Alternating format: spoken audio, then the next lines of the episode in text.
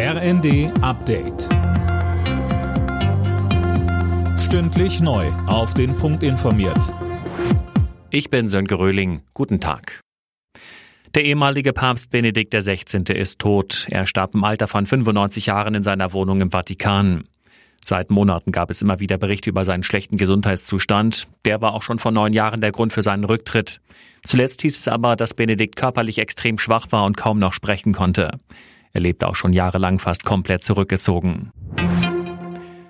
Bundeskanzler Scholz hat die Bürger in seiner Neujahrsansprache zu Zusammenhalt und Zuversicht aufgerufen. Ein schweres Jahr gehe zu Ende, so Scholz. Auch in Deutschland seien die Folgen des Ukraine-Kriegs im Alltag spürbar, etwa bei der Stromrechnung, beim Einkaufen oder an der Tankstelle. Trotz alledem sei Deutschland ein starkes Land, das mit Tempo an einer sicheren Zukunft arbeite. Die Rede läuft am Abend im Fernsehen. Die Polizei bereitet sich auf die Silvesternacht vor. Nach zwei Jahren Corona-Einschränkungen rechnet sie heute wieder mit deutlich mehr Einsätzen. Die meisten Landespolizeien haben ihr Personal deshalb aufgestockt vor allem auch in den Großstädten wie Berlin, Leipzig oder Hamburg.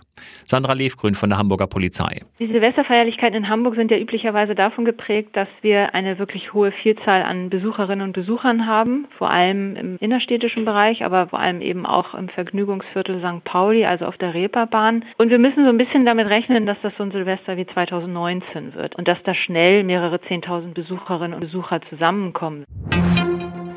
Geringverdiener brauchen im kommenden Jahr zusätzliche Unterstützung. Das hat Bundestagspräsidentin Baas der neuen Osnabrücker Zeitung gesagt. Energie werde vorerst sehr teuer bleiben.